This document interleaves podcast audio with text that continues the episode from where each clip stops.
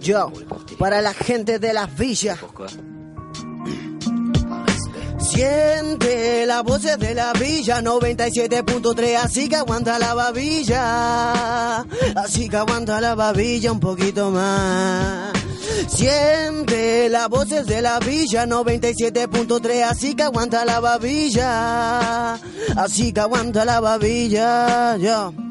Pa' toda la gente que vive los tiroteos, niños trabajando y sus padres están reo. Realidad veo, son tristes y crudas. Amigos que saludan, pero cuando está dura, está dura.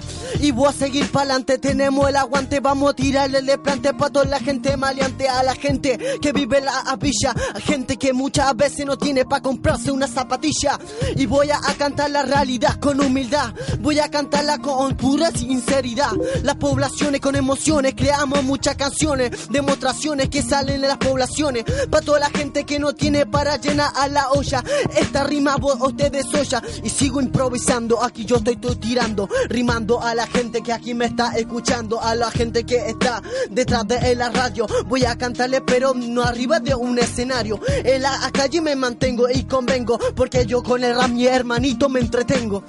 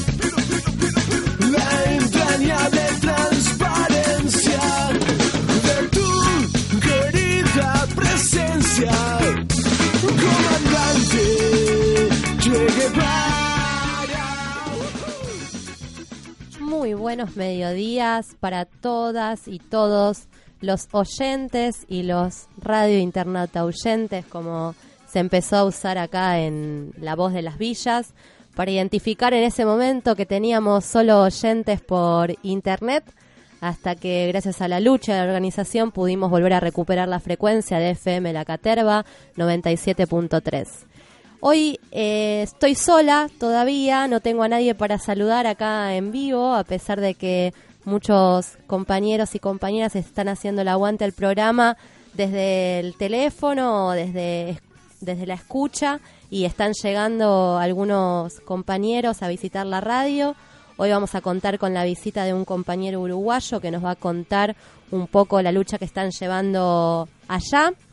Venimos de una alegría muy grande de compartir un acto masivo ayer frente a la legislatura porteña, como lo venimos anunciando hace varios programas acá en La Voz de las Villas.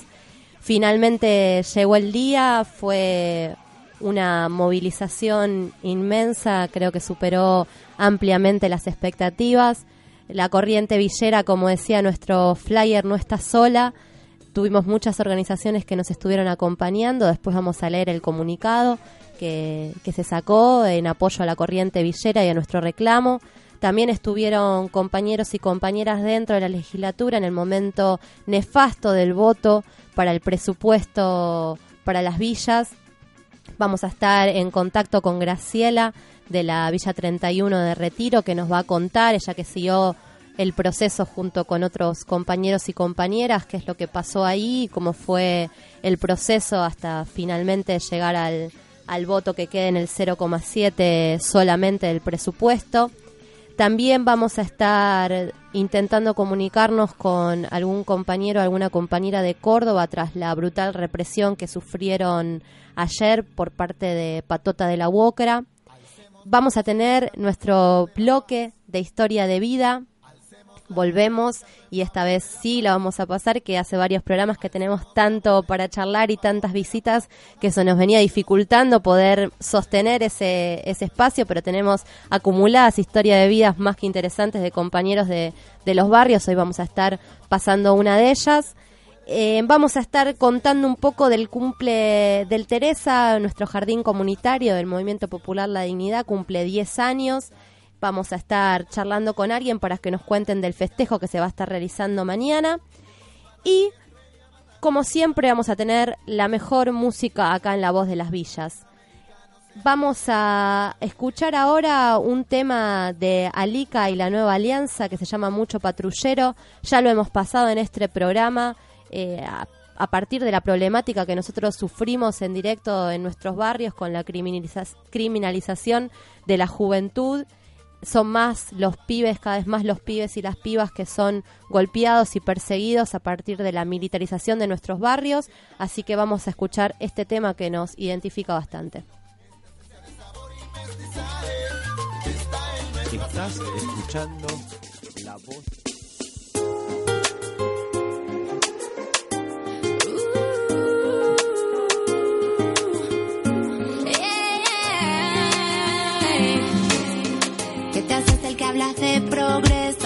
querés meter a los menores presos, sin darle ayuda al barrio, no te interesa. Mucho patrullero, nada en la cabeza.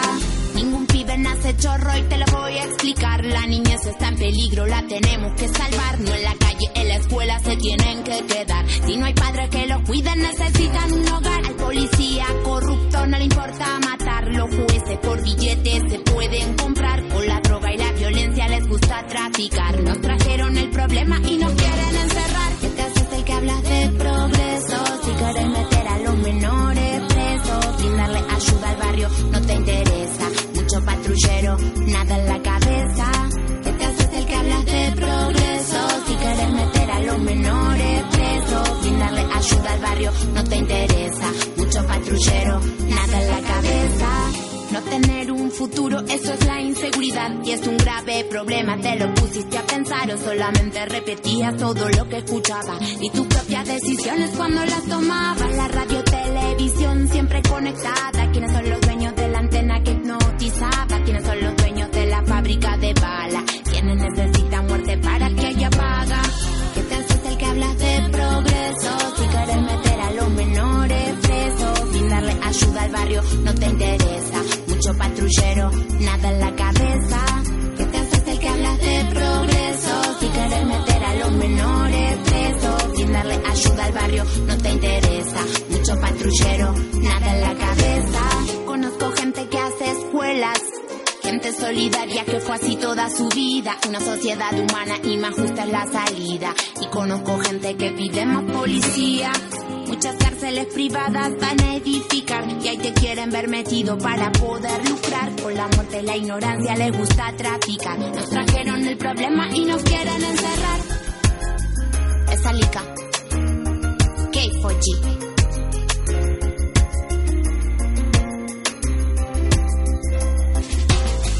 ¿Qué te haces el que hablas de progreso? Si quieres meter a los menores presos, sin darle ayuda al barrio, no te interesa nada en la cabeza.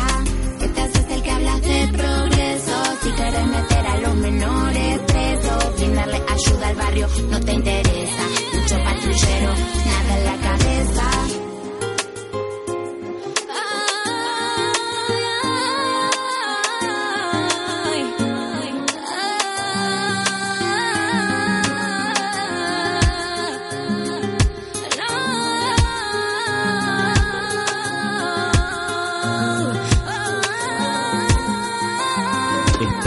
escuchando La Voz de las Villas, el programa de la corriente villera independiente FM La Caterva, todos los viernes de 13 a 14, no se suspende por lluvia. www.fmlacaterva.com.ar La Voz de las Villas. ¡Cumbia villera!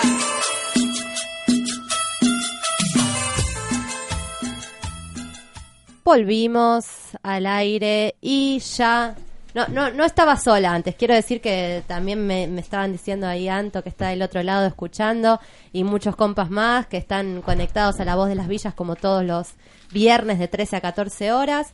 Pero ahora tengo gente a quien mirar y a quien hablarle a la cara, por lo menos. Uno nunca está solo en FM La Caterva. ¿Cómo andan, chicos? ¿Cómo estás, Juli? Eh, soy Julián, me dicen Julo. Eh, tuve un problema de tránsito y me demoré un poco, pero bueno, como todos los viernes acá, firme con la voz de las villas, se suma nuestro compañero Edu. ¿Qué tal? Muy buenos mediodías, muy buenas tardes ya, 13, 17 minutos, así que aquí estamos también sumándonos a este espacio los días viernes. Buenísimo, justo llegaron, estamos en comunicación con Graciela. Hola Graciela, ¿nos escuchás?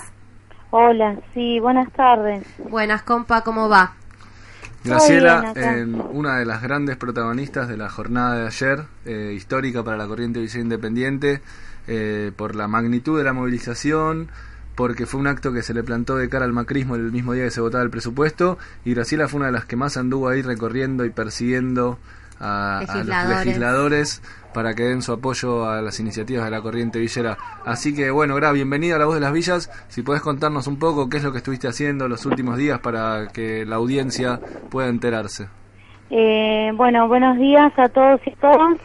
Eh, la verdad que fue fue una experiencia bastante bastante importante porque debatir con cada legislador en cada despacho lo que es el presupuesto de nuestras villas que que de la cual eh, se, se demuestra que, que cada vecino y cada vecina que, que viven en las villas tienen el derecho de, de, de pedir lo que es suyo y, y, no dejar que, que ellos hagan lo que quieran como, como lo hacen siempre. El, los, los macristas siempre dicen gorilas a los que votan en, a favor de, del- de, de la oposición. Y, y ayer demostraron claramente que gorilas ellos porque votaron en contra de un proyecto que lo presentamos nosotros como la Corriente Villera Independiente, de un presupuesto de 2,5% para que se distribuya como corresponde en cada villa eh, su para que se haga la urbanización con radicación de nuestras villas para no ser más un servicio de emergencia sino un barrio como todos los otros barrios de la capital federal Eh, es una indignación la verdad lo que lo que pasamos ayer eh, pero no, no no nos sentimos derrotados porque esto es eh, un paso de lo que nosotros podemos hacer. Tenemos un paso dentro de la legislatura. El año que viene vamos a tener los dos y le vamos a dar la pelea desde adentro. Claro, ¿Qué nos vamos a sentir derrotados si estuvimos acompañados por miles de compañeros y compañeras que, como vos bien decías recién, están peleando para que sus barrios se transformen en verdaderas eh, barrios, valga la redundancia, y que dejen de ser villas de emergencia sin acceso a luz, agua, gas, transporte público, recolección de residuos, en fin, todo lo que hace a los derechos para tener una vida digna. En- les contamos también a nuestros oyentes que el, el número al que recién hacía mención la compañera Graciela de 2,5 es porque hubo un recorte. Antes el presupuesto asignaba 2,5 a la urbanización de las villas o a obras de preurbanización y ahora eso es del 0,75, lo que implica que están faltando mil millones de pesos que se deberían destinar para hacer obras en las villas y se van a destinar, vaya uno a saber qué, en esta política privatista y neoliberal que lleva adelante el gobierno de Macri. Graciela, te quería preguntar, ¿cómo fue el trato con los legisladores? ¿Cómo te recibían? ¿Vos cómo te presentabas? ¿Cómo fue ese diálogo o esos diálogos que vos fuiste teniendo con varios de ellos? Eh, eh, es, es hablar con una persona más, es eh, discutir eh, la política, la política clara, la política eh, honesta que la, la hacemos nosotros, eh, de, de demostrarle, de, de, de- dialogar y de, consensuar qué hacemos en los barrios, qué queremos para nuestro barrio, cómo lo estamos haciendo y cómo cómo queremos. Entonces me decía, eh, es hablar como cualquier compañero, cualquier compañera, son ciudadanos comunes, en ningún momento me sentí rara em, dialogando con ellos. Sí, me fue muy complicado porque durante 15 días consecutivos de golpear los 60 despachos fue bastante, bastante eh, cansativo en realidad, pero eso es la militancia, ¿no? De, de- de insistir, de insistir hasta poder conseguir nuestro propósito. Y de demostrarle que nosotros no nos cansamos cuando golpeamos la puerta. Yo no, eh, yo y mis compañeros no nos cansamos de golpear la puerta. Con la insistencia que tuvimos, logramos lo que logramos. Logramos 28 firmas de legisladores.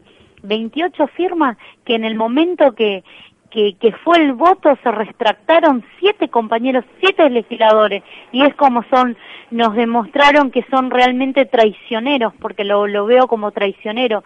Si era así, nosotros íbamos a llegar a conseguir el tratamiento en tabla. ¿Podemos eh, decir los nombres de los esos legisladores y legisladoras que nos firmaron y después se retractaron al momento de la votación?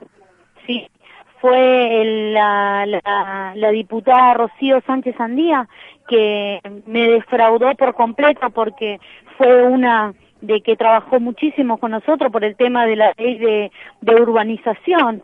Eh, el señor Sánchez Fernando, que es de la coalición cívica también, que me, que me dijo de primer momento que sí, que no iba a votar a favor porque necesitamos urbanizar las villas. Ferraro Maximiliano, otro traidor, porque también es de la coalición cívica, y nos dijeron que sí en su, primer momento. Y sí me llamó muchísimo la atención que Gentili Rafael y Celser Jorge me dijeron, eh, perdón, Rafa Julio, me dijeron, sí, vas a lograr, y tenés la fuerza que vas a lograr. Y en el momento de la verdad, eh, firmaron, se abstuvieron no firmaron para que nosotros podamos llegar a, a, a conseguir. Y bueno, lo de la UCR que que no son UCR, en realidad son PRO, que qué lástima que usan el nombre, eh, cambian de identidad, porque no tiene la identidad y, y definida todavía de lo que quiere. Sí. Porque sí, ellos no, no, no, no votaron en contra, y eso es lo más triste, de que, que nosotros pudimos llegar a conseguir 28 votos, 28 firmas de legisladores, presentamos por entrada con un número de expediente que es el 2887 y en el momento nos traicionaron, pero es eso y nosotros le demostramos que nosotros con los miles de compañeros que estuvimos afuera, eso es lo que el pueblo quiere, la unión y lo que el pueblo va a lograr. Como decimos, donde el, el, pueblo manda, el gobierno tiene que obedecer. Y desde ahora en más, ellos saben que tienen que obedecer lo que nosotros pedimos.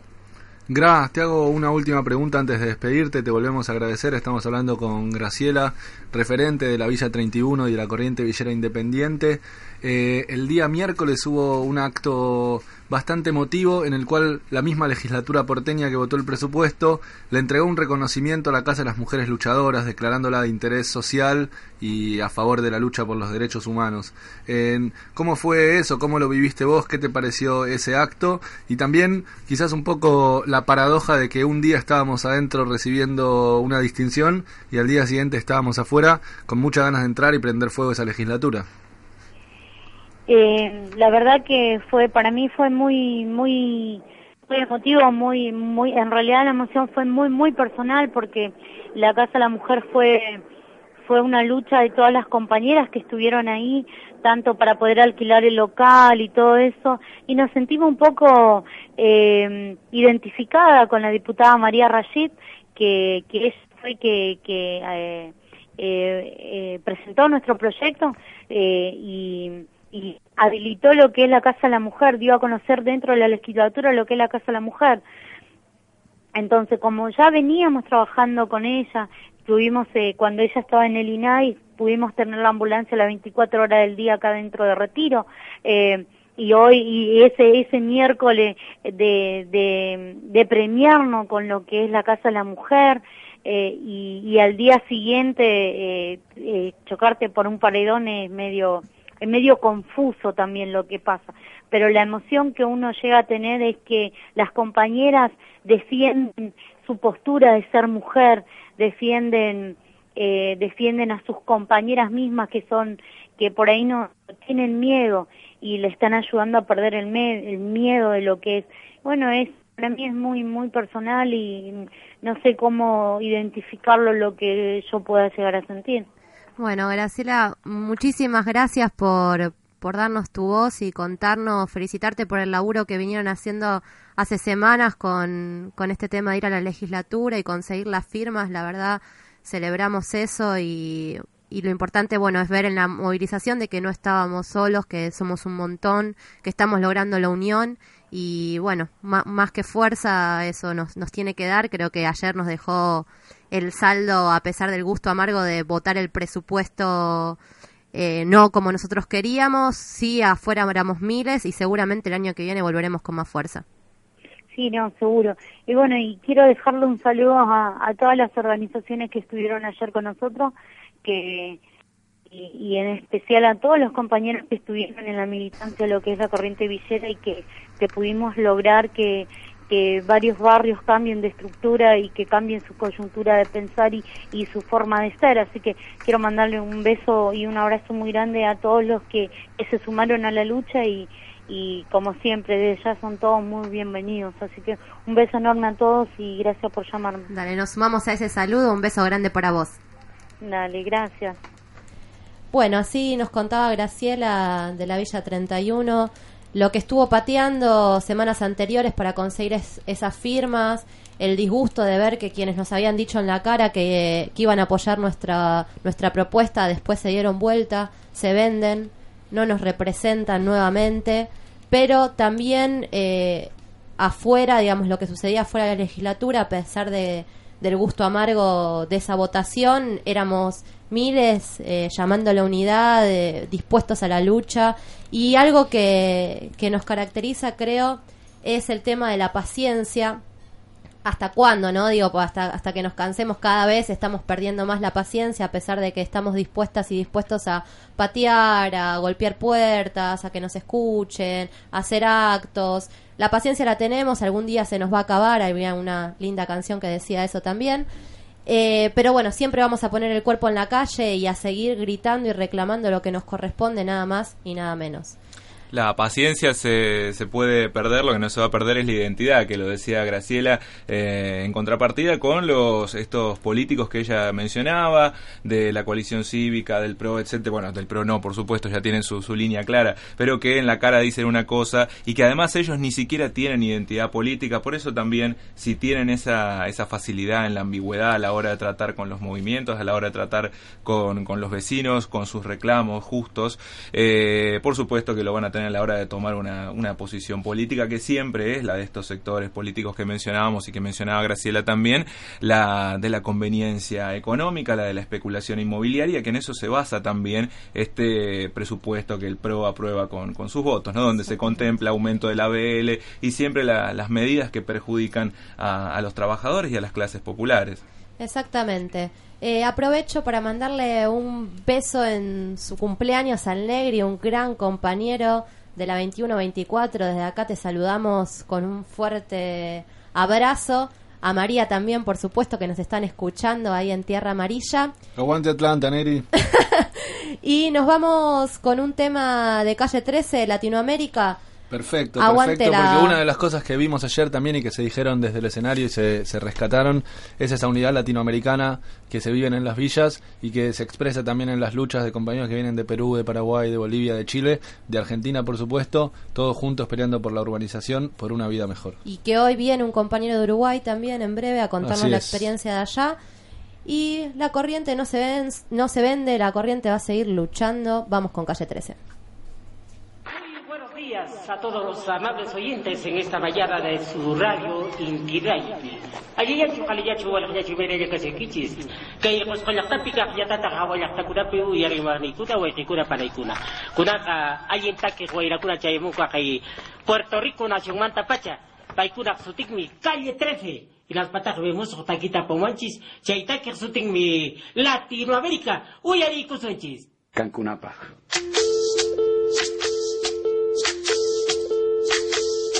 Soy, soy lo que dejaron, soy toda la sobra de lo que se robaron, un pueblo escondido en la cima, mi piel es de cuero, por eso aguanta cualquier clima, soy una fábrica de humo, mano de obra campesina para tu consumo, frente de frío en el medio del verano, el amor en los tiempos del cólera, mi hermano, el sol que nace y el día que muere, atardeceres, soy el desarrollo en carne viva. Un discurso político sin saliva. Las caras más bonitas que he conocido. Soy la fotografía de un desaparecido. La sangre dentro de tus venas. Soy un pedazo de tierra que vale la pena una canasta con frijoles. Soy Maradona contra Inglaterra, anotándote dos goles. Soy lo que sostiene mi bandera, la espina dorsal del planeta en mi cordillera. Soy lo que me enseñó mi padre, el que no quiere a su patria, no quiere a su madre. Soy América Latina, un pueblo sin pierna pero que camina. Oye, Tú no puedes comprar al viento,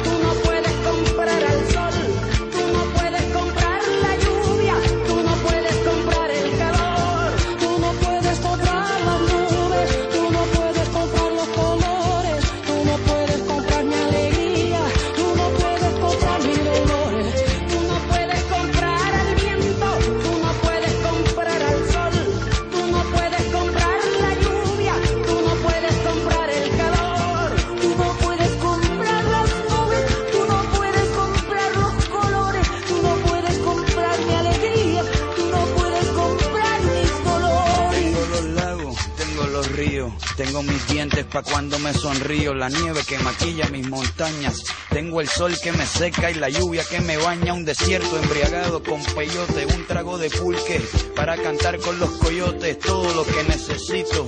Tengo a mis pulmones respirando azul clarito, la altura que sofoca.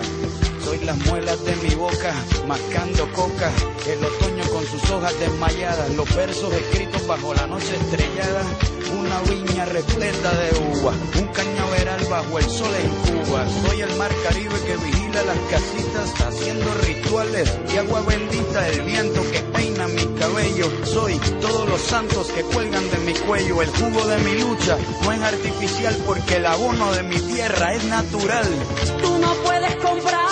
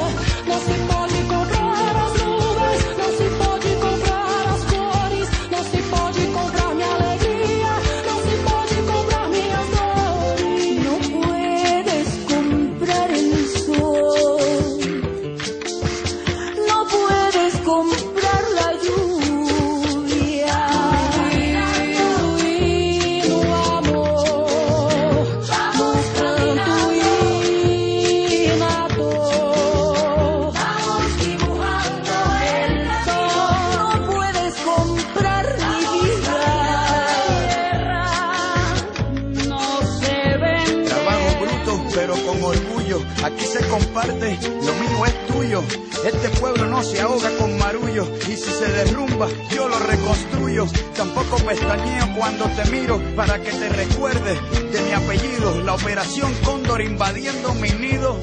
Perdono, pero nunca olvido. Oye, Estás escuchando La Voz de las Villas, el programa de la corriente villera independiente FM La Caterva, todos los viernes de 13 a 14, no se suspende por lluvia. www.fmlacaterva.com.ar La Voz de las Villas. Bloque número 3333, diría nuestro conductor estrella, que le mandamos saludos, que nos está escuchando. Hoy se pegó el faltazo, pero acá estamos haciendo La Voz de las Villas, el programa de la Corriente Villera Independiente, a menos de 24 horas después de un acto que todavía nos emociona, en, en buena parte por el marco de unidad que mostró, por la solidaridad y la grandeza de las organizaciones que vinieron a apoyar este acto. Así que durante este bloque vamos a ir hablando con referentes de distintas organizaciones que estuvieron ayer presentes para que nos cuenten también un poco cómo lo vivieron, cómo se sintieron estando ahí, acompañando y acompañados de miles de villeros y villeras de la ciudad de Buenos Aires. El primero que tenemos en línea es el compañero Juan Grabois, referente del MTE, el Movimiento de Trabajadores Excluidos, también participante de la CETEP, la Confederación de Trabajadores de la Economía Popular. Buenos mediodías, Juan. Eh, te agradecemos. ¿Cómo andamos? Bien, todo bien. Te agradecemos la participación acá en La Voz de las Villas y te pedimos que cuentes un poco cómo, cómo viviste el acto de ayer.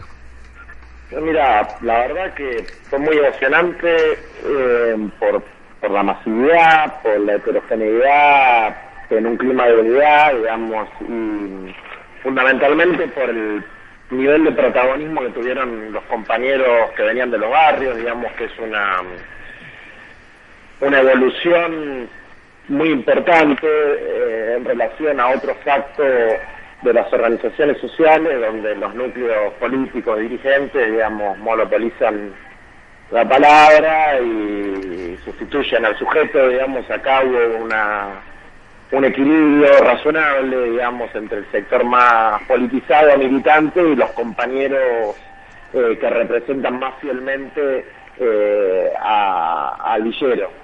Y mm, eso por, como una reflexión, digamos. Y en segundo lugar... No, está, perdón, te interrumpo un segundo, está muy bueno esto que decís porque eh, la verdad que es algo que hay que seguir profundizando y seguir pensando cómo hacer para no caer en la representación de muchas veces quienes tienen sus derechos vulnerados o oprimidos y que también ellos mismos sean los protagonistas de las movilizaciones y los actos desde el escenario.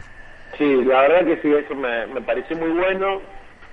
Me pareció bueno también porque mm, me pareció un equilibrio realista, digamos, porque tampoco hay que caer en una especie de desprecio a la militancia, ¿no? Que viene militante que, que, que no, no, no pertenece a la villa. o No, que para es del nada. Al contrario, Eh, me parece que ayer el acto expresó justamente... Sí, totalmente, totalmente. Porque es una combinación que cataliza la organización popular, digamos, ¿no? El militante que viene con una motivación ideológica, de valores, incluso religiosa, política, y del compañero que sufre el- la situación puntual, ¿no? Como decía eh, Tosco, no, no solamente lucha la injusticia contra la injusticia el que la sufre, sino también el que la comprende.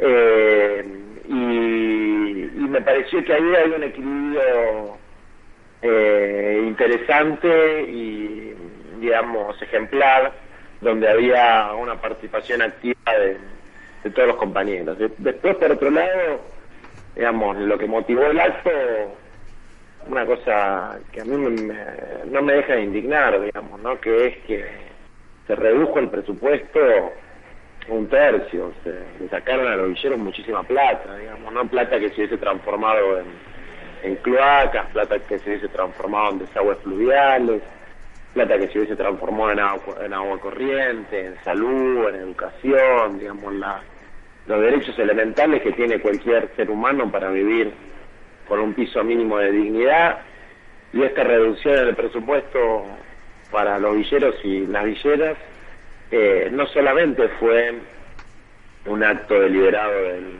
del partido de gobierno en la ciudad del PRO, sino que fue acompañado de la peor manera por, por un sector de la oposición, en este caso UNEN, no ya el Frente para la Victoria en otras ocasiones nos había sorprendido con sus escandalosos acuerdos con el PRO, bueno, esta vez fue, fue UNEN, donde yo tengo un amigo y un compañero de lucha, Gustavo Vera, que todavía no asumió, que estoy seguro que no hubiese aceptado esto, ¿no? Pero pero otros legisladores que parecían gente de, de principios como Sánchez Sandía, incluso el propio Julio Raffo del Proyecto Sur, tomaron la peor de las actitudes que fue ni siquiera votar a favor, abstenerse, que expresa un nivel de hipocresía y de cinismo que a mí me genera un profundo rechazo, un rechazo más grande que el que me generan los legisladores del PRO, porque por lo menos son coherentes con su discurso. Esta gente dice una cosa y hace otra, y además muchos de estos legisladores le habían firmado a los compañeros de la villa que habían estado recorriendo los despachos una propuesta para que no se vote el presupuesto hasta tanto se digamos se, se le vuelvan a asignar las partidas presupuestarias correct, eh, co- correspondientes a las villas y no no firman una cosa y hacen otra. La verdad que a mí me indigna y, y no me deja de sorprender eh, el nivel de cinismo de hipocresía y de digamos de cómo venden cómo venden cómo venden al pueblo por un carguito en la defensoría o en la asesoría tutelar eh, es una cosa vergonzosa. Así que bueno mucha indignación por eso. La verdad que más allá de que el acto fue una cosa extraordinaria es una derrota para para los sectores populares de la ciudad que hayan hecho esto. Vamos a tener que pelear mucho más para para que a través de otro tipo de reasignaciones ya el Poder Ejecutivo le dé las partidas a, a los compañeros. Y nos tenemos que plantear seriamente el tema de la participación política electoral porque, como, como decíamos ayer, eh, el 10% de los habitantes de la ciudad son villeros, para la legislatura no hay ningún villero. Así, Así que, es. bueno, esas son las reflexiones que yo te puedo compartir. Estamos hablando con Juan Grabois, referente del movimiento de trabajadores excluidos, amigo del Papa Francisco, casi un vocero eh, dentro de los sectores populares. Sí, no sé, yo no diría tanto, pero, pero sí claramente que Francisco en su bueno cuando yo estuve con él hace un par de meses le llegó una carta de la corriente villera. Y él lo que me contestó y después me lo ratificó en un correo eh, es que había que desterrar la palabra erradicación y había que pelear por la integración urbana de las villas y que él mantenía su firme acompañamiento a los villeros, no solamente al sujeto, sino a sus organizaciones y militantes, y que sigamos peleando. Así que Muy bien, muy bien. Acá me corro un poco de mi rol de, entre- de entrevistador y como compañero te digo que esa indignación, ese, ese rechazo que, que vos sentís es compartido y tenemos que seguir pensando y, y en la práctica viendo cómo lo transformamos en ansias de lucha para seguir en la pelea que sabemos que no va a terminar hasta que no estén los compañeros viviendo en condiciones dignas. Bueno, compañero, un abrazo para todos, gracias por llamarme y nos volveremos a ver no dentro de mucho en alguna otra pelea. Seguramente. Despedimos, abrazo. un abrazo. Despedimos a Juan Grabois, referente del MTE, una de las organizaciones que acompañó eh, en buen número la movilización del día de ayer.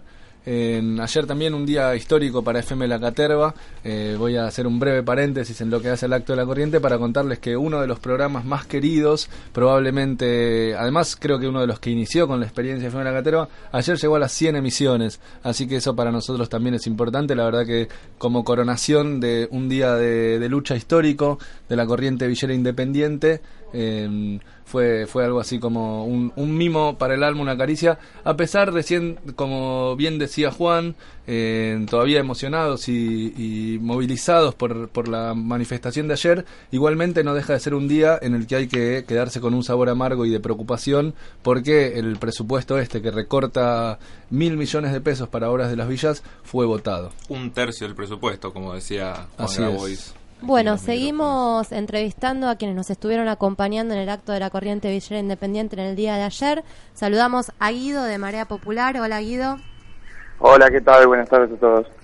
Bueno, Guido Sacal, eh, militante de Marea Popular, te damos la bienvenida a La Voz de las Villas, el programa de la Corriente Villa Independiente. Estamos haciendo una suerte de especial por la gran manifestación de ayer y conversando con también compañeros de distintas organizaciones que estuvieron acompañando la movilización de la Corriente Villera.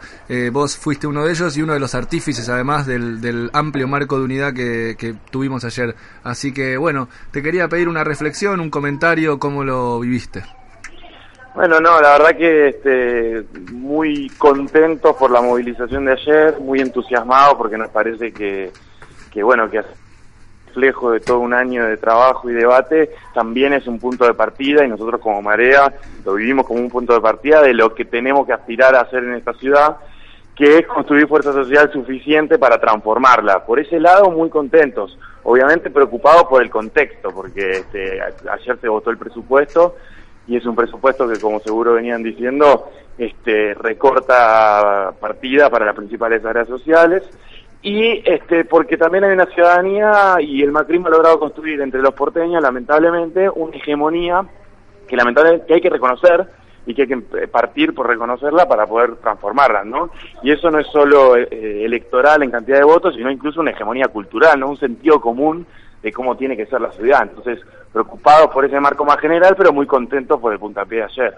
Bueno, muy bien, la verdad que compartimos esa alegría por el puntapié. Eh, muchos compañeros y compañeras, la verdad, destacaban la heterogeneidad del acto, eh, el acompañamiento de estudiantes, de trabajadores, de villeros, como vos decías recién, una fuerza social única con voluntad de, cambio. Y bueno, eh, vamos por eso. ¿Cuál te parece a vos que son los principales desafíos que quedan de cara al futuro para seguir construyendo en este camino?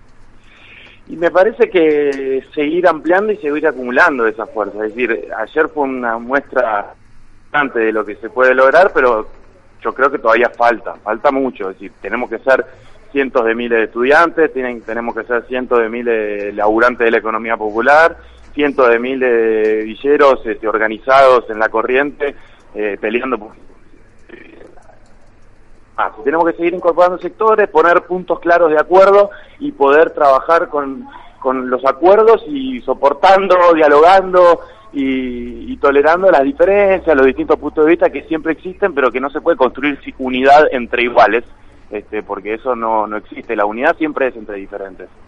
Bueno, hacia allá vamos, ese es el desafío que tenemos por delante para el año 2014 y los que vienen de seguir construyendo cada vez más eh, y enamorando a cada vez más compañeros para que se sumen a los proyectos que están peleando por una verdadera revolución, por un cambio social definitivo que deje atrás estas estructuras perversas, privatistas, neoliberales que sufrimos todos los días quienes vivimos en la ciudad de Buenos Aires, dentro o fuera de las villas. Bueno, muchas gracias, te mandamos un abrazo. Fue Guido Sacal que pasó por La Voz de las Villas, un militante de Marea Popular. Nos vemos en la lucha, compañero. Ahí está, ya se, está- ya se fue a luchar.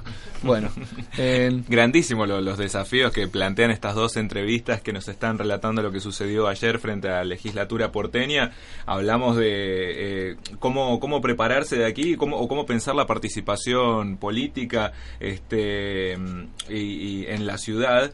Y esto que decía recién nuestro entrevistado Guido de María Popular, que recién pasaba, los desafíos de tener puntos claros de acuerdo tolerando la- las diferencias. Uno también, ¿no? Eh, insistiendo en esta, en esta figura del desafío que se nos plantea a, los movimientos populares y todo lo que incluye, ¿no? Desde la comunicación, desde los estudiantes, desde los eh, sectores villeros, como lo mencionaba recién aquí, también desde la economía popular, cada vez más actores que entran en este juego y que también tienen que lograr estos puntos de, de acuerdo y tolerar diferencias.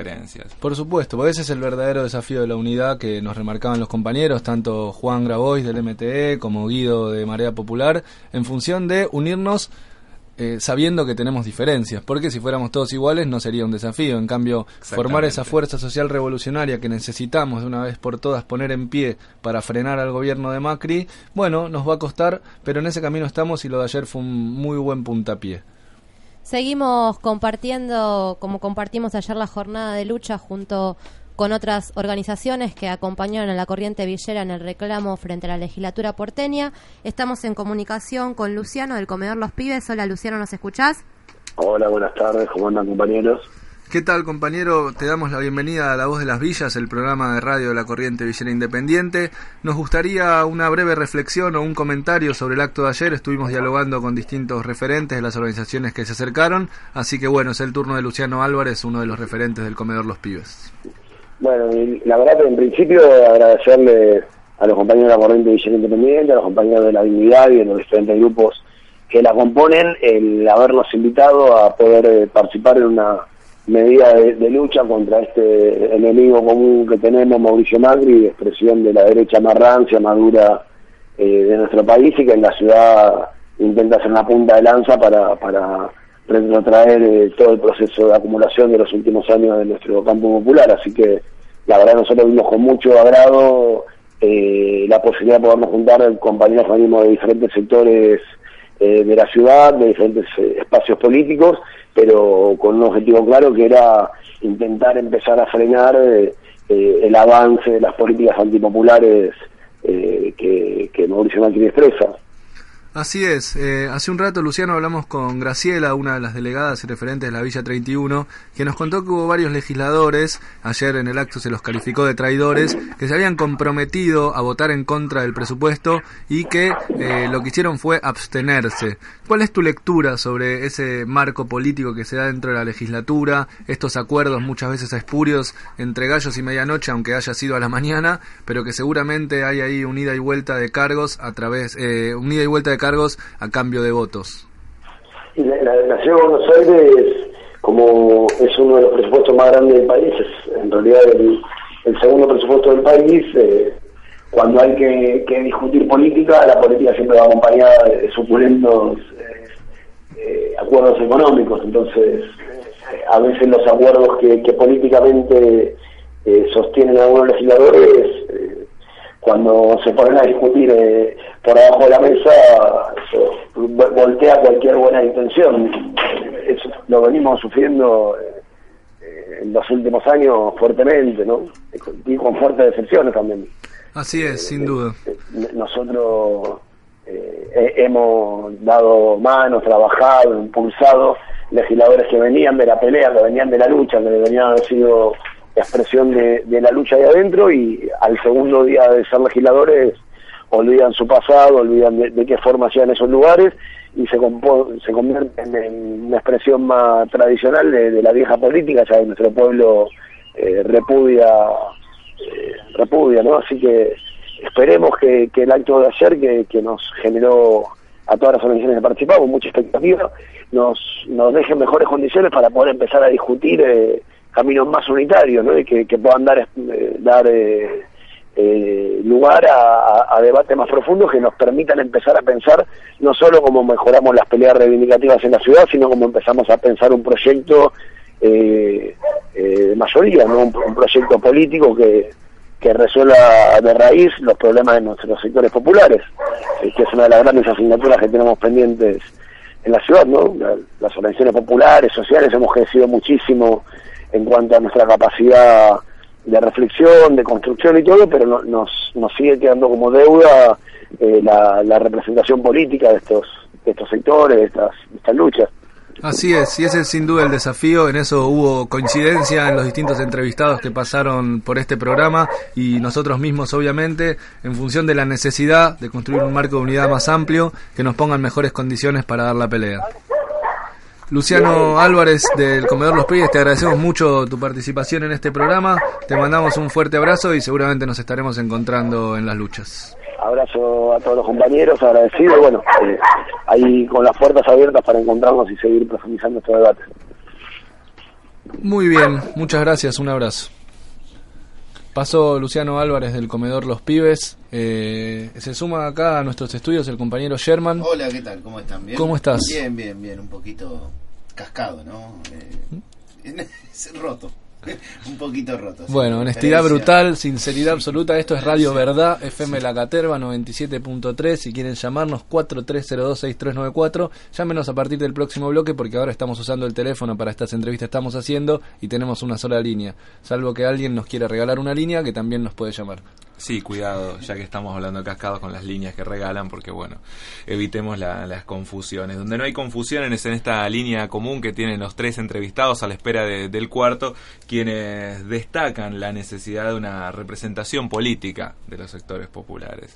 Sí, sin duda, eh, esa es una de las asignaturas pendientes. Algunas organizaciones ya han dado un paso en ese sentido, presentándose a distintos desafíos electorales. Algunas por el momento hemos elegido no hacerlo. La Corriente Villera no participó de las últimas elecciones. Eh, es un debate que supongo que volverá a darse cada vez que haya una coyuntura electoral ante la necesidad de también, como decía sobre todo nuestro último entrevistado, dar la disputa adentro de la legislatura. Sí, algo que ya arrancamos eh, metiéndonos, eh, informando a los legisladores, llevando propuestas, más, más que importante, y formándonos en todo esto.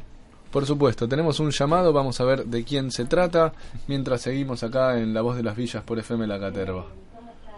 Parece que es una persona conocida, la, la Parece que, la la que cara- ha llamado la a los cara de- teléfonos de, la 97.3. La, cara de la compañera operadora está Sí, del a- otro lado. Está del otro lado nuestro compañero Freddy, Freddy. ya un gran oyente de La Voz de las Villas, Freddy Vargas de la Villa 20 de Lugano. Hola compañero. Hola, muy buenas tardes. eh, muy contento de la amplia convocatoria de ayer, donde las diferentes fuerzas sociales se hicieron presentes, hacer la denuncia a, a los ladrones, a todo el equipo de, de Macri, ladrones que nos sacaron, digamos, una buena cantidad, digamos, de, de plata. Y, y bueno, eh, muy contento de esta convocatoria, eh, la respuesta que tuvieron las diferentes organizaciones. eh, es a viva cuenta que, que la corriente cada vez va sumando más, va engrandeciendo más y va tomando mejor referencia, digamos, en el, en el campo político.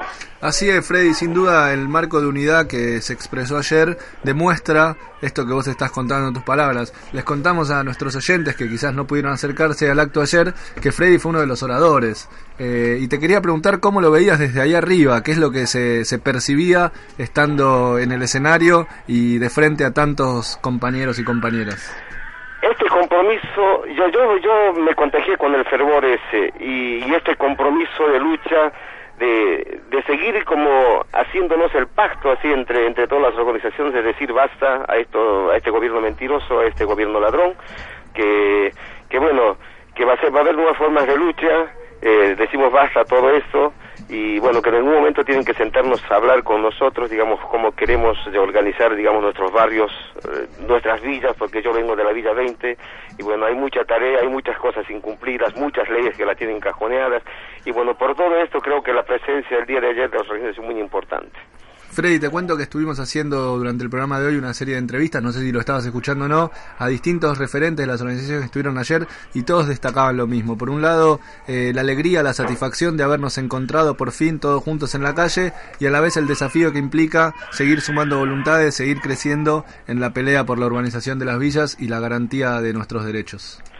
Sí, lo que, bueno, no, era tampoco de extrañar, digamos que siempre también los legisladores eh, responden a los intereses, digamos, de las grandes corporaciones, bueno, que en algún momento ellos habían comprometido, digamos, elevar la viva voz, digamos, de, de, de los más necesitados, de los excluidos, pero que no fue tal así, digamos, en el recinto, pero bueno, creo que esto de la unidad nos reconforta y vamos sumando y seremos más y seremos miles, estaban, digamos, eh, sectores estudiantiles y estaban de otros eh, de otras organizaciones que bueno muy muy, complacido muy eh, como te digo muy lleno digamos de toda esa convocatoria. Yo en, principio agradecer digamos a la corriente villera por este acto tan importante y bueno y también a las diferentes organizaciones que, que sumaron en este proyecto de unidad de reunificar digamos a todo lo que es el campo popular Bueno, Freddy, muy bien. Eh, muchas gracias nuevamente por llamarnos. Como todos los viernes, Freddy Vargas ahí de la Villa 20 dando presente en La Voz de las Villas. ¿Hay alguna canción, Freddy, que te gustaría escuchar en la radio?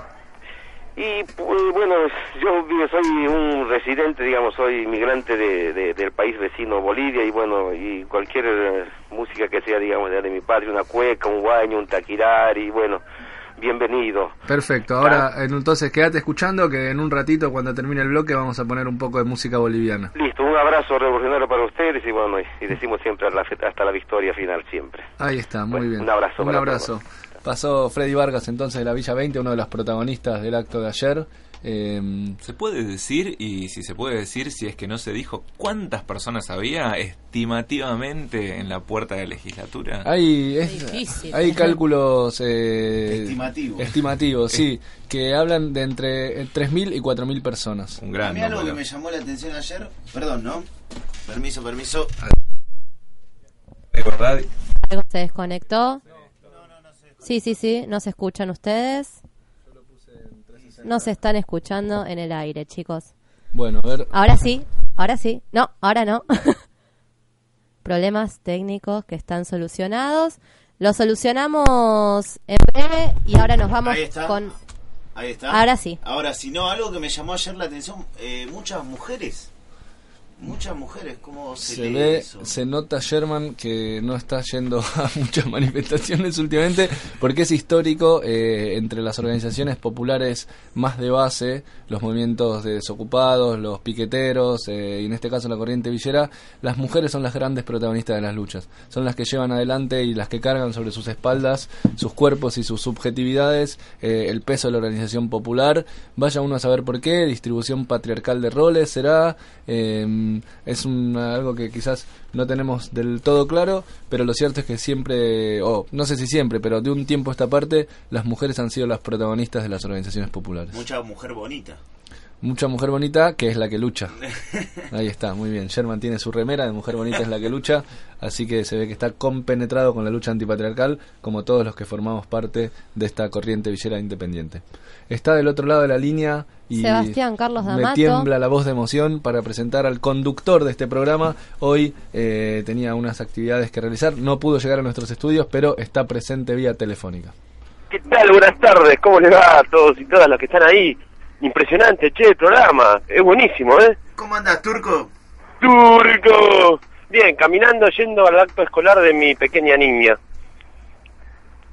¿Ustedes me escuchan bien? Silencio de radio, te dimos de tu propia medicina. Me puse, me puse nervioso. ¿Viste? Sí, es terrible, boludo, no, no, no lo vamos a... No se dice boludo, ¿no? En FM La Caterva, No, sí. no, no, no, no, no. no. Bueno, eh, sí es terrible, eh, la, hacerlo en contra de lo, lo que propio uno hace es terrible. Bueno, Sebastián, escúchame, estamos eh, haciendo una suerte de programa especial sobre la movilización de ayer. Hablamos con un compañero del MTE, con Juan Grabois. Sí, los escuché, los escuché. ¿Quién estás más? escuchando, Estaba, perfecto. se estaba escuchando, ahora está yendo para adelante. Eh, Guido Sacal de Marea, Luciano Álvarez de Los Pibes, y ahora te toca a vos, como parte de la corriente Villera Independiente y del Movimiento Popular La Dignidad, contar cómo fue que viviste el acto, qué sensaciones te dejó, qué desafíos te parece que para adelante, en fin, tus reflexiones sobre el acto de ayer. La verdad es que, por ahí para no ser redundante con, con todas las intervenciones eh, que, que- que hicieron los compañeros que hablaron antes, eh, es increíble porque, qué sé yo, estar desde el inicio, estar pensando en poder eh, realmente generar la unidad, eh, apostar, no solo, no solo decirlo, sino también hacerlo, me parece que es una, un- una característica muy importante de- dentro de la corriente, dentro del movimiento, y lo colorido, lo, lo multicolor de, del acto de ayer refleja una madurez política de todas las organizaciones, ¿no? que estuvieron no solamente desde las que convocaron, sino de todas las que participaron, eh, porque la política también es, aparte de decir, es hacer. Entonces, fue, fue pensado con mucho tiempo, realmente en, la calle te das cuenta de que es necesario ampliar el marco de alianza, es necesario solidarizarse, es necesario compartir, y ayer fue un reflejo de eso, ¿no? Poder haber estado impulsando y poder haber estado presente me parece que es un, un mérito enorme de- del sector y del campo popular en, en general, ¿no? Ahí estaban los que quieren luchar, ahí estaban los que los que no quieren, los que no quieren que las políticas neoliberales vuelvan y la verdad que fue maravilloso poder haber sentido ese, esa sensación que seguramente les pasó a muchos y muchas de los que están ahí. La verdad que sí, Seba, la verdad que eh, a pesar de los algunos sinsabores que tuvo la jornada de ayer, básicamente los que se refieren a la votación del presupuesto en la legislatura porteña, que recorta... ¿Pero qué nos esperaba? ¿Qué, qué podíamos esperar de los legisladores? No, no, absolutamente nada, pero bueno, Claro. también hubo algunos legisladores que se habían comprometido a dar una firma y un apoyo que finalmente no dieron. Pero digo, más allá de eso, lo Sí. cierto es que la jornada de ayer nos llena de satisfacción, nos llena de orgullo y también nos pone una gran responsabilidad pensando en el futuro, porque lo de ayer fue el inicio del plan de lucha de la corriente Villera Independiente que continúa eh, con distintas actividades, cortes y movilizaciones. El 11 de diciembre va a haber una importante, el 24 de diciembre vamos a pasar eh, Nochebuena frente a la jefatura de gobierno de la ciudad de Buenos Aires. Invitamos a todos nuestros oyentes si se quieren acercar con el pan dulce y la canita voladora. Pero bueno, Sí. decía, este es el inicio de un plan de lucha que va a tener necesariamente que continuar, compañero. Exactamente, no vamos, vale, la lucha me parece que tenemos que asumir la responsabilidad de, luchar incansablemente hasta que, que se pueda construir y que se pueda montar un, un escenario diferente al que, al que vivimos hoy para las generaciones que vienen, ¿no? Eh, sin embargo, podemos encontrar muchas satisfacciones y muchas mini victorias en el proceso de, de este armado, pero sabemos que es por ahí un aliento a mediano plazo y ayer conjuntamente con toda la lucha que viene arrastrando la, la corriente, se pudo como eh, tener un poco más de optimismo a la hora de, de salir a la calle y de luchar. Bueno, es Sebastián D'Amato, eh, militante del Movimiento Popular La Dignidad y referente de la corriente Villera Independiente, que nos está contando, y habitual conductor de La Voz de las Villas de este programa. Me Nos- parece que no voy más, ¿eh? está maravilloso así muchachos. ¿eh? Eh. Hay, una, hay una voz de locutor ahí que, que no sé quién es, pero bueno, le mando un saludo enorme, impresionante. ¿Qué tal, compañero? ¿Cómo le va? ¿Qué tal? ¿Cómo te va? Bueno, Seba, eh, nos estamos viendo en estos días, compañero. Un fuerte abrazo, saludos a la pequeña Antonella. Dale, y dale, buenísimo. hasta la victoria siempre. Muy bien, saludos a todos y todas.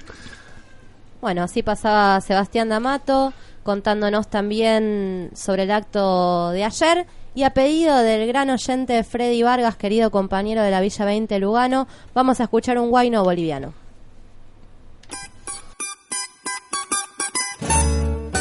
Con esta canción saludamos a la señora prima, la pocuateña. Ay, ay, ay.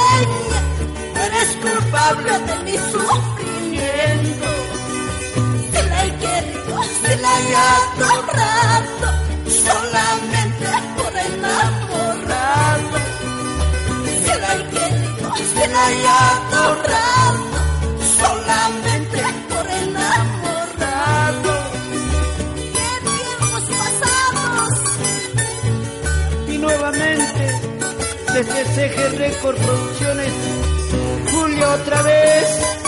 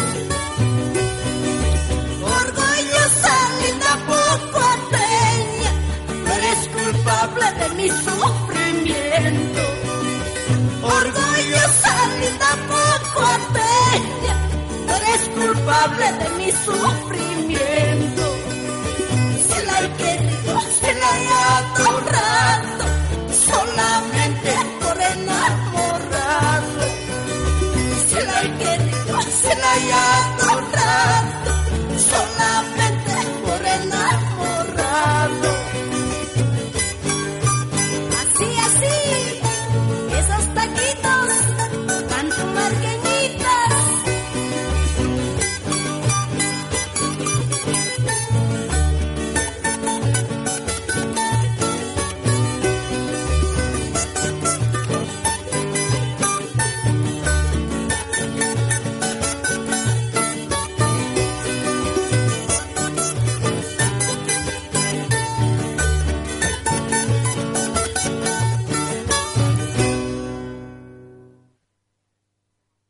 Estás escuchando La Voz de las Villas, el programa de la corriente villera independiente FM La Caterva, todos los viernes de 13 a 14, no se suspende por lluvia. www.fmlacaterva.com.ar La Voz de las Villas. Cumbia villera.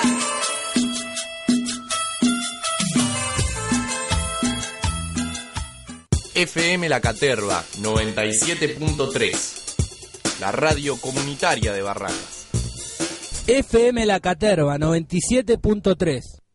FM La Caterva 97. FM La Caterva 97.3. FM La Caterva 97. FM La Caterva.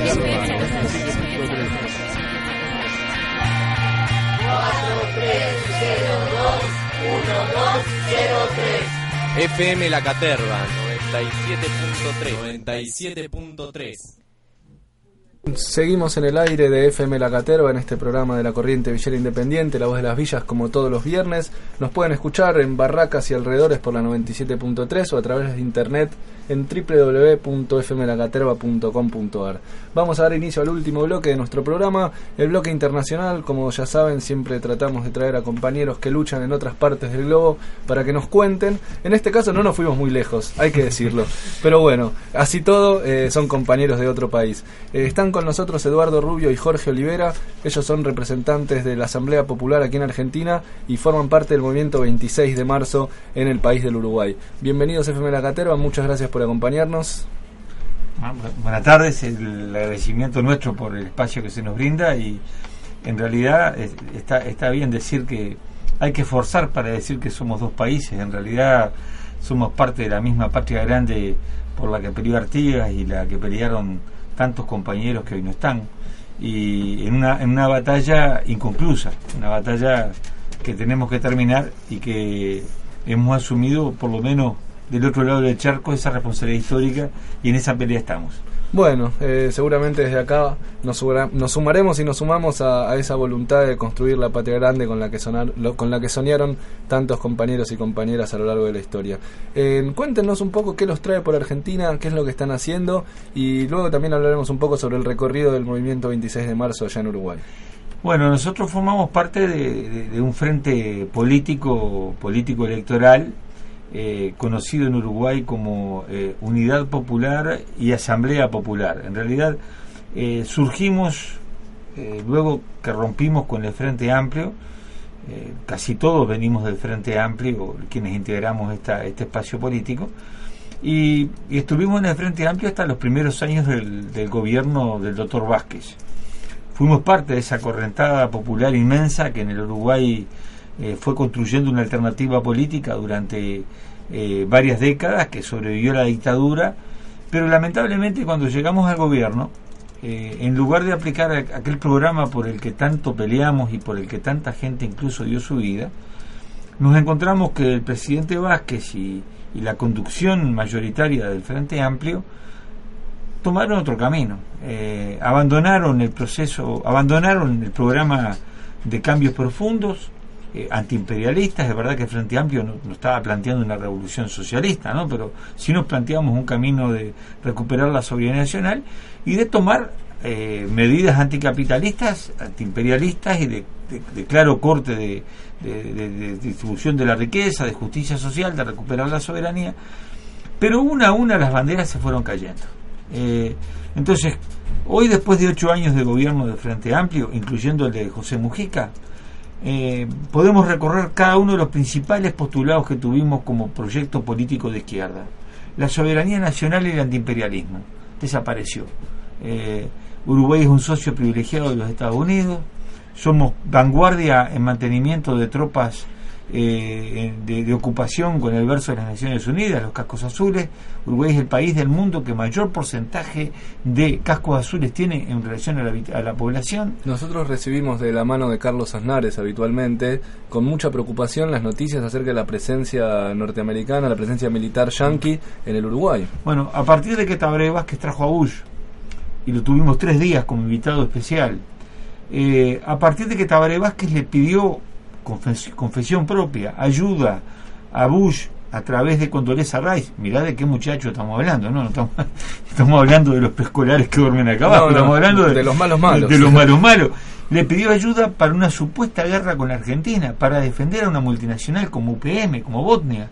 Eh, es una cosa de loco. Entonces, bueno, Uruguay eh, estrena, entrena a sus tropas de la Marina, los, los, los fusileros navales, con los SEALs norteamericanos. Los mismos que masacran a la gente en Afganistán, en Irak, que conspiran en Siria, que conspiran contra Venezuela. Bueno, queda claro que la bandera de la soberanía nacional y del El antiimperialismo murió. La reforma agraria, una bandera histórica, pero más es la condición sine qua non de un proceso liberador en América Latina, es la reforma agraria, en particular en Uruguay. Durante los gobiernos de Frente Amplio se concentró la tierra en menos manos que nunca y la cuarta parte del territorio uruguayo está en manos extranjeras.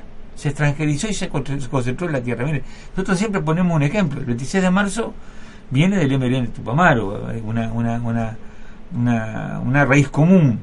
Y el viejo Raúl Sendic, eh, cuando largó la lucha armada en el Uruguay, estamos hablando allá de la década del 60, denunciaba como el latifundio más escandaloso del Uruguay un latifundio de Silva y Rosa, de la de la familia. ¿Saben cuántas cuadras tenía ese latifundio? 30.000 cuadras. Es inmenso. Hoy, UPM tiene 150.000 hectáreas. Claro, Silva y Eh, Rosa era el representante de la burguesía nacional en Claro, aquel claro, momento, pero un, niño, ahora... un niño de pecho, ¿verdad? Eh, UPM, Montes del Plata, la minera de la Tirita, que vos quieras. Correa, un- el dueño de los frigoríficos, eh, Ma- Mafre, en realidad viene a ser la, la- la- la- multinacional de los frigoríficos, tiene 200.000 hectáreas. Esto durante el gobierno del Frente Amplio. Con lo cual, concentración de la tierra en pocas manos, expulsión seguramente de población. Bueno, de- eh, mirá, eh, el campo se ha vaciado. Para las dimensiones de Uruguay, porque yo digo acá en Argentina 13.000 establecimientos rurales, y estaría hablando de la provincia de Buenos Aires, bueno, en Uruguay es el Uruguay todo. En los últimos 11 años desaparecieron 13.000 pequeños establecimientos de hasta 100 hectáreas. Eso fue ocupado por los montes de eucalipto, por la soja transgénica, a donde van los, los- los- los grandes inversores argentinos a, a arrendar tierra, pero la compran, la arriendan para, para destrozar la tierra, pero no porque sean argentinos, es porque es el capitalismo que funciona así. Sí, sí. Podían ser brasileros, holandeses, lo que tocar. Eh, la tierra por el camino. La justicia social, eh, la justicia social. En el Uruguay, la brecha entre los más ricos y los más pobres se ha ensanchado. Entonces, con planes asistencialistas, el gobierno intenta tapar lo que es la marginalidad y la desestructuración social y la indigencia. Pero ¿qué pasa? El asistencialismo, como decimos nosotros, es una gran herramienta para que los pobres sigan siendo pobres, pero no jodan. ¿Entendés? Vos le tiras por mes una canasta o una tarjeta y tres o cuatro libretas más. Y, y- y el hombre va puchereando, va saliendo, pero no cambia su situación de excluido, de No, por marginado. supuesto, de son los parches que se le Son ponen a un sistema injusto que genera... Y- eh, Y, y la podía seguir toda la tarde, pero digo la última cosa, la impunidad. Eh, nosotros miramos con envidia a Argentina. Acá hay procesos. Acá hay, y seguramente hay compañeros argentinos que estarán desconformes, re- reclamarán por más, pero nosotros allá lo que vivimos es la consolidación de la impunidad. Pero no de la mano de la derecha tradicional, que sería lógico que lo hiciera. Eh, los ex guerrilleros, Fernández Huidobro, eh, defendiendo a los militares del proceso. El señor eh, Mujica diciendo que no quiere tener viejitos presos. Pero ¿de qué viejitos estamos hablando? De los que enterraron compañeros vivos, los que secuestraron chiquilines, son viejitos. Entonces, la impunidad se consolidó. en este. Todas estas razones eh, han generado primero la alternativa que estamos construyendo nosotros. Debemos reconocer, porque en todos los procesos es igual, que eh, masivamente la gente hace este proceso de manera más lenta, la toma de conciencia. Siempre está la esperanza de que si peleamos desde adentro, que es lo que nos decían miles de compañeros, vamos a pelear desde adentro, que vamos a cambiar esto desde adentro. Pero ya no se cambia más desde adentro un, un partido que además le tomó el gusto al poder, que lleva ahora ocho años gobernando con miles de cargos de confianza, y además nosotros vemos a nuestros viejos compañeros cómo han cambiado su estatus social. Hoy ya los chiquilines van al colegio privado, eh, ya no veranean más en una carpeta, ya están... O sea, hay un cambio también en la condición de clase de estos compañeros que lo hacen eh, la parte más funcional del sistema. Mira, para terminar esta parte de la pregunta, nosotros decimos que desde el punto de vista de las multinacionales, desde el punto de vista del imperialismo, el candidato ideal para la próxima elección es Tabaré Vázquez. Porque, ¿qué pasa? La derecha tradicional genera un rechazo popular bastante importante en el Uruguay por una historia de 150 años. Pero aún el Frente Amplio mantiene un control importante sobre la dirección de los principales movimientos sociales, digo sobre la dirección, no sobre los militantes, lo que le garantiza una paz social que de otra manera no la, no- no la tendría. Eh, Estamos embarcados en esta lucha política y nuestro gran objetivo hoy es, yendo a las elecciones del 2014, lograr colocar una bancada parlamentaria eh, de, este, de, este sector, de lo que llamamos nosotros la izquierda verdadera o, o la izquierda, para poder ser desde el Parlamento un soporte a la lucha social. Estamos conversando con Eduardo Rubio y Jorge Olivera, ellos son del movimiento 26 de marzo de la República Oriental del Uruguay, el país hermano, eh, y miembros también de la Asamblea Popular que en octubre del año que viene van a presentarse a elecciones, tratando un poco de ver qué se puede hacer con estos últimos ocho años de, gobierno del Frente Amplio, que obviamente no han sido lo que muchos esperábamos, e incluso lo que muchos eh, siguen pensando a partir de esta imagen pública que tiene José Mujica en el resto del mundo, eh, de austeridad, de casi como un abuelo bonachón. Eh, mucha gente le parece imposible que él, por ejemplo, no juzgue los delitos de lesa humanidad que debería estar juzgando o no se ocupe de, de hacer una verdadera reforma agraria tan necesaria para todos los compañeros que, que la pelean desde el campo. Eh, me gustaría preguntarles un poco por el movimiento 26 de marzo, que cuenten su génesis o algo dijiste en relación a, a- Sí. a un parentesco con, con el MLN Tupamaros, así que si pueden contar un poco cómo es el trabajo que desarrollan y, y demás. Bueno, sí, nosotros este, nacimos en el año 1971, en el momento de la fundación del Frente Amplio. El MLN Tupamaros era una organización clandestina, guerrillera, eh, estaba en ese momento en armas y por tanto no podía participar de la lucha política legal y allí surge el 26 de marzo como una expresión política que, que, que de alguna manera resumía y organizaba el gran respaldo popular que aquella lucha había generado en amplios sectores del estudiantado, de los sectores obreros y también de sectores vinculados al campo. Eh, fue una corta vida antes la dictadura, después cayó la dictadura, la legalización, bueno, muchos compañeros estuvimos presos, otros en el exilio, eh, y en esa etapa ya se dan algunos debates y algunas discusiones internas que terminan separando el 26 de marzo de lo que eh, quedó siendo el, el- MLN con la dirección, con, figuras como Mujica, Huidobro al, al frente, ¿no? De cualquier manera mantuvimos una relación, fuimos parte común dentro del Frente Amplio, tuvimos alguna alianza electoral, pero a partir de, de- de la llegada del gobierno del Frente Amplio es donde nosotros empezamos a marcar una diferencia, diferencias de fondo. Eh, nosotros, nos fu- como, como lo decimos en Uruguay, nosotros nos fuimos de un partido político, nosotros rompimos con el poder. Y en nuestra declaración de ruptura, eh, retomando la historia del 26 de marzo y la historia de lucha de nuestro pueblo, porque no es una cuestión que sea de un solo partido, es la, hay una historia de lucha, decíamos que entre la conveniencia y la coherencia, porque era, era muy, era muy conveniente quedarse a la sombra del poder, era muy tentadora aquella consigna peleada desde adentro, que mientras tanto tomá, acá puedes estar en este ministerio, puedes tener aquello, y nosotros entre la coherencia y la conveniencia elegimos la coherencia y la intemperie, y fue muy duro. Este, no fue, naturalmente, no, no, fue comprendido masivamente nuestro paso de ruptura, pero estábamos convencidos de ello. Hoy, al- con el transcurso del tiempo, la coherencia empieza a dar también sus frutos en cuanto al respaldo popular y a la comprensión. Lo más grave que deja un proceso como el que estamos viviendo nosotros, que no es exclusivo, porque si uno mira para distintos lados en América Latina se encuentra con algunas similitudes, caso chileno eh, tal vez sea el más grave, el más, el, más notorio, Eh, en el, el, el resultado más grave de esto es el alto grado de desmoralización que genera en la gente. Porque lo que ustedes decían, la imagen de Mujica. Ah, Mujica, un guerrillero. Tiene siete tiros en el, en el cuerpo, eh, 12 años de rehén. Son todas cosas que tienen un peso muy grande en la vida, no de una persona, de un pueblo. Eh, pero la gente cambia. eh, la gente cambia.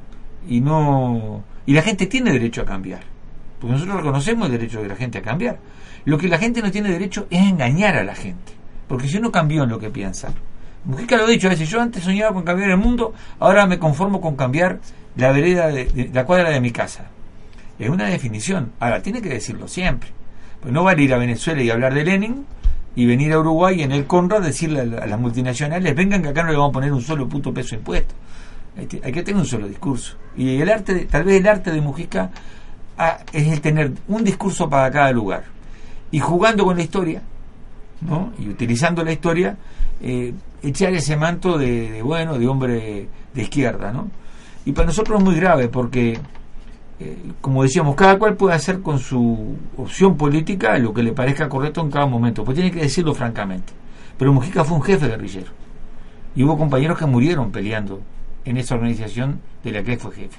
Entonces, él no tiene él personalmente puede perdonar a quien quiera, ¿verdad? Porque uno lo puede hacer. Ahora, como presidente de un país y con la historia que él carga en sus espaldas, en nombre de los compañeros que cayeron, no tiene derecho a perdonar a ningún asesino, ¿verdad? Pero él lo, lo que lo de él sí, cada cual hace, pero vos tenés un compromiso social, un compromiso colectivo, Un compromiso ético y histórico político ¿verdad? con los compañeros que cayeron. Entonces el 26 está en esa pelea, no nos bajamos de ningún principio, eh, tratamos de mantener estas banderas y hoy con compañeros de distintos sectores políticos este, que formaban parte del Frente Amplio, con sectores sociales, en Uruguay ha tomado mucha fuerza la, lucha contra, contra los mega emprendimientos. Eh, lamentablemente no tuvimos esa fuerza para pelear contra las papeleras, este, pero la primera lucha contra Bosnia, que la dimos en soledad nosotros en Uruguay, en soledad, fue rindiendo su fruto. Hoy hay un movimiento nacional, por ejemplo, contra la mega minería, que era impensable. Eh, tenemos compañeros ambientalistas, tenemos a los, este, gente de- eh, del movimiento humanista, que acá también en Argentina hay, que se han sumado a, esta, a este espacio político de la Asamblea Popular, y estamos asumiendo ese desafío de darle una voz institucional a, a toda esta- todas estas expresiones de lucha que se van dando, no porque creyam- creamos en forma mágica que lo institucional resuelve todos los problemas, pero sí sabemos que eh, hoy a nosotros nos tratan de invisibilizar en todos los aspectos de la vida política del país. Este, una banca parlamentaria o dos bancas parlamentarias nos va a dar otra visibilidad y otra resonancia a las peleas nuestras. Hoy solo aparecemos en los diarios si alguien rompe algún vidrio en Montevideo. Aunque no esté, eh, yo que sé, Peñarol, que es el cuadro, además, que nosotros tenemos simpatía, sal- salió campeón uruguayo después de mucho tiempo y hubo una fiesta en 18 de julio y rompieron los vidrios de, de varias cosas. Nos echaron la culpa a nosotros, ¿podés creer? O sea, solo para eso aparecemos en la prensa. Entonces, aspiramos a poder aparecer también de otra manera y para eso la batalla política electoral Y tiene además, tan- si, si hubiera sido Nacional el que salía campeón, también le iban a echar la culpa. a Sí, ustedes, así sí, que- sí, sí.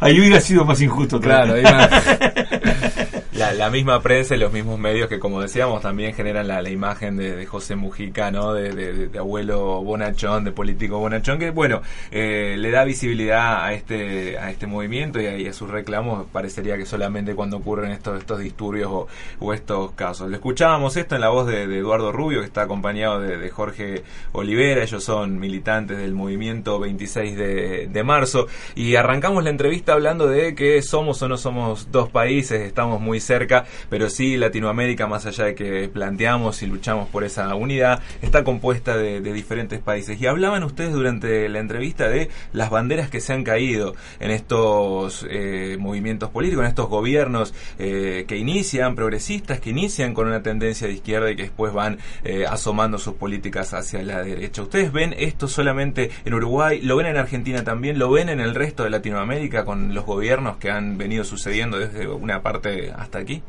Nos parece que los casos más notorios, más claros, son los de Uruguay y de Brasil, por los partidos que llevan al gobierno.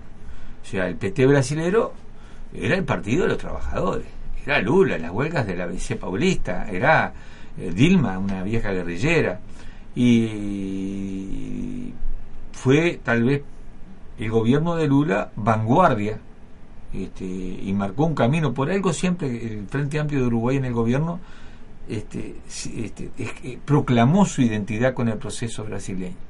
Más, tímidamente con el proceso chileno, que era mucho más descarado, ¿verdad? La concertación en Chile. En el caso de Argentina, tenemos una visión distinta en el sentido que nosotros, eh, capaz que nos equivocamos, pero nunca asociamos eh, el, el- surgimiento del kirchnerismo con una fuerza histórica de la izquierda.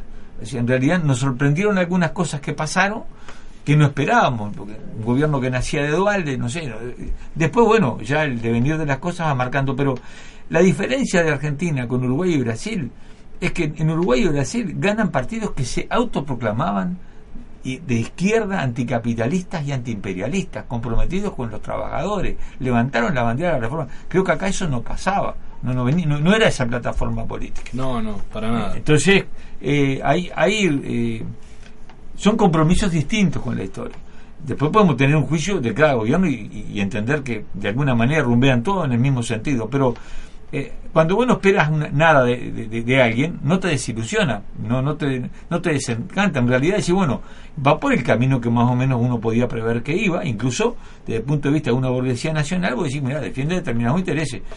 Pero en el caso uruguayo y brasileño es la entrega total. Además es la sociedad más firme con el capital transnacional. Eh, eh, a veces es difícil de transmitir, pero hay un proyecto de un puerto de aguas profundas ahora en, en- en Uruguay. Aparte de la, la papelera que en la tercera, en el, allá por el lado de, para el lado de Brasil. Aparte de una regasificadora que es este es impresentable el proyecto porque no hay forma de sustentarlo en la realidad. Hay un puerto de aguas profundas en Rocha, eh, en la costa oceánica del Uruguay. Entonces, es inexplicable, Uruguay no precisa ese puerto. Solo se explica desde el punto de vista de los intereses de las multinacionales y en particular con la industria de minería extractivista a cielo abierto que está planteada. Pero además, y a- además de eso, hay un componente brutal de entrega porque ese puerto de aguas profundas será, está planteado como la base de asentamiento de la quinta flota del Comando Sur de los Estados Unidos que no tiene eh, lugar ni en no, no le dan lugar ni los brasileños ni los argentinos y los uruguayos le ponemos un puerto a disposición es brutal entonces a veces cuando decíamos estas cosas pero gente de izquierda del continente no nos creía No te la creen, claro. no nos creía ahora empiezan a aparecer hasta los documentos firmados entonces bueno mirá, no era tan descabellado Pero en ese camino estamos. Nosotros tenemos una actividad acá, Jorge, que capaz nos Eso, convendría. eso es lo que quería preguntarles. eh, les contamos a nuestros oyentes, los decepcionamos, no vinieron exclusivamente a participar de FM La Caterva de La Voz de las Villas, sino que está en la Argentina el compañero Eduardo Rubio para participar en una actividad, así que por favor cuenten, así nuestros Eh, oyentes sí, pueden acercarse. Una, una, una de las cositas, bueno, principalmente agradecerles a ustedes eh, el espacio y agradecerle a Carlos Aznares, que de alguna manera eh, nos ha hecho el contacto con ustedes, y a los compañeros y a los grises de, de- del lugar, del bar de la dignidad donde vamos a estar mañana, que es Aguirre 29, ahí cerquita, a un- unos metros de Estado de Israel. Esto va a comenzar a las 18 y 30 horas. El- Perdón, le hemos cambiado el nombre y le pusimos Palestina Libre. ¿eh? Ah, qué bueno. Tachamos el Tacha, cartel. sí, está tachado el nombre de la... Pero bueno. para que la gente se ubique ahí, Ángel Gallardo y Corrientes, a unos 50 metros está el Bar de la Dignidad, en la calle Aguirre número 29. Y así ahí, que y ahí va a estar el compañero Gustavo López, que es el compañero candidato a vicepresidente este, por la Unidad Popular, el lema Asamblea Popular, eh, Eduardo Rubio del, de- del 26 de marzo, lista 326, un compañero del Partido Humanista, Daniel Roca, y el compañero Milton Rodríguez, Milton eh, del. Partido Comunista Revolucionario. ¿A- a qué hora? 18 y 30. Mañana sábado entonces a partir de las 18.30 en Aguirre 29 pueden acercarse y conversar con los compañeros que están de visita en nuestro país. ¿Algo más que quieran agregar? Eh, no, lo- solamente el agradecimiento y bueno, lo estaremos esperando porque de alguna manera también eh, la Unidad Popular concluyó el fin de semana pasado su encuentro, el segundo encuentro de militantes, este, en donde bueno se, se, armó una plataforma, nosotros principalmente la declaración final decía una plataforma de lucha antioligarca y antiimperialista. Y también ahí concluyó ese fin de semana fue lo que fue el Congreso del Frente Amplio, donde no se votó un montón de cosas y se apoyó otras cosas. Entre ellas, incluso en una, alguien muy eh, militantes decían, no podemos creer que el Congreso del Frente no apoya a Argentina en el tema Malvinas. Eh, no podemos creer que a los milicos se le pague la jubilación el 100% este, cuando un jubilado gana 5 mil, 6 mil pesos. El milicos represores y asesinos, ¿no? No está de más aclararlo, pero por las dudas si hay algún oyente desprevenido, no es un militar que se jubiló, entonces, No. si no... Y que además lo suben de grado. Claro. Entonces eh, terminan con, no sé, debe ser una jubilación de 30 o 40 mil pesos en Uruguay para estos, estos Más. personajes. Estamos hablando de jubilaciones de 60 a 70 mil pesos. Y un jubilado, un trabajador, Bueno, gana 6 mil para terminar de una vez por todas con estas situaciones que nos llenan de indignación y de bronca, es que vamos a estar acompañando entonces a los compañeros del movimiento 26 de marzo en la Asamblea Popular. Así que quienes quieran acercarse, eh, uruguayos, uruguayas y no uruguayos y no uruguayas también, interesados en, en la lucha del país hermano, acérquense ahí mañana al bar La Dignidad.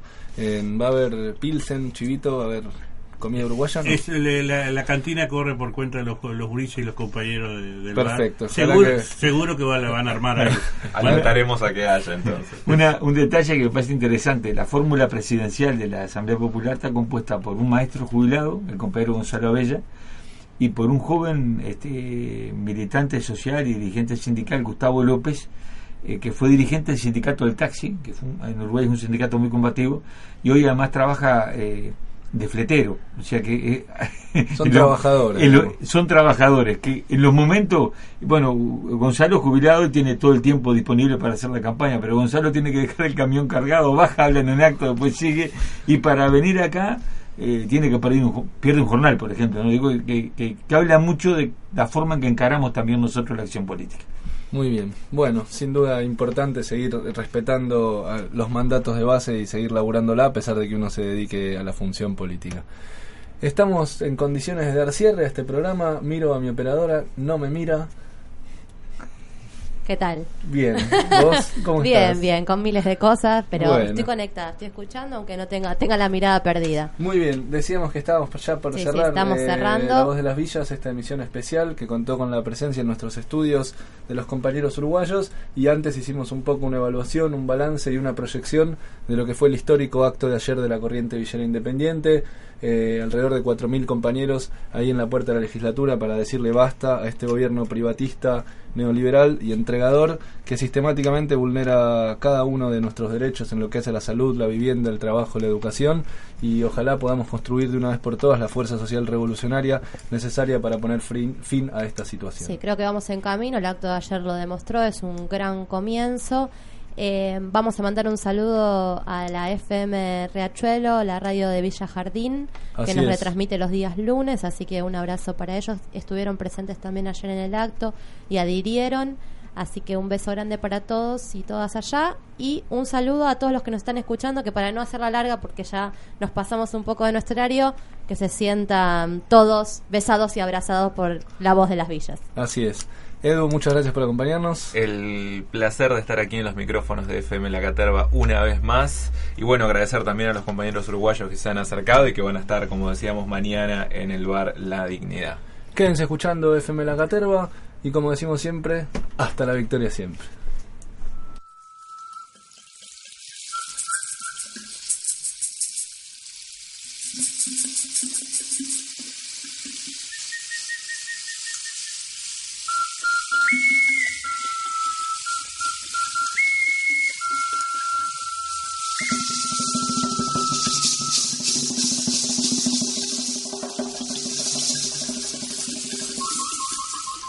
desde el fondo de la tierra.